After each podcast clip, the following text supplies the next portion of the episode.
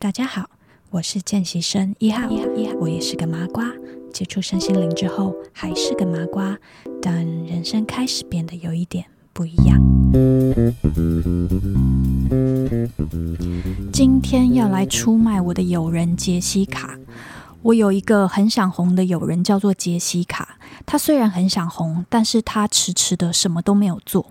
大概在两三年前，可能更久以前哦，他就一直说他想要拍 Vlog，但是迟迟没有看他有任何的进度。所以前几天我就跟他说：“你之前想要拍 Vlog，可以开始行动啦。如果你想要红的话，你要开始才有机会。”那这个杰西卡他就回我说。可是我觉得我的生活很平淡，没有什么素材可以拍。但是杰西卡是一个平常周末三不五时都会去咖啡厅踩点的那种人。我就跟他说：“你的咖啡厅系列可以拍呀，如果你不开始，你要怎么红啊？”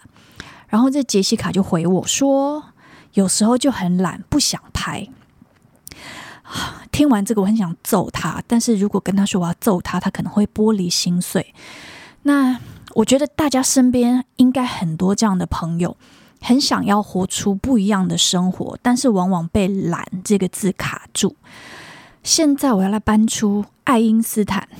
爱因斯坦他讲过一个非常有名的话：“疯狂的定义是你一直重复做着一样的事情，然后期待要有不一样的结果。”这句话我想要送给此时此刻正在听这集节目的大家。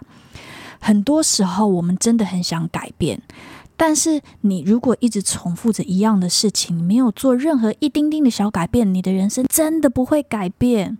那如果你跟我的朋友一样，杰西卡就是那边懒不动的话，我真的只能说，那你先慢慢发懒没有关系。那些愿意改变的人，他真的就继续往前走，你只能继续看别人改变，然后自己一直停在原地。那如果你是这种，发懒的人，你可以有什么样的一些相对应的做法呢？我觉得你可以问自己两个问题啦。首先，第一个问题，你口中挂的那个“我想红”或者是我想要什么，那个你想要的那个人生，真的是你渴望得到的未来吗？还是你只是随口说说？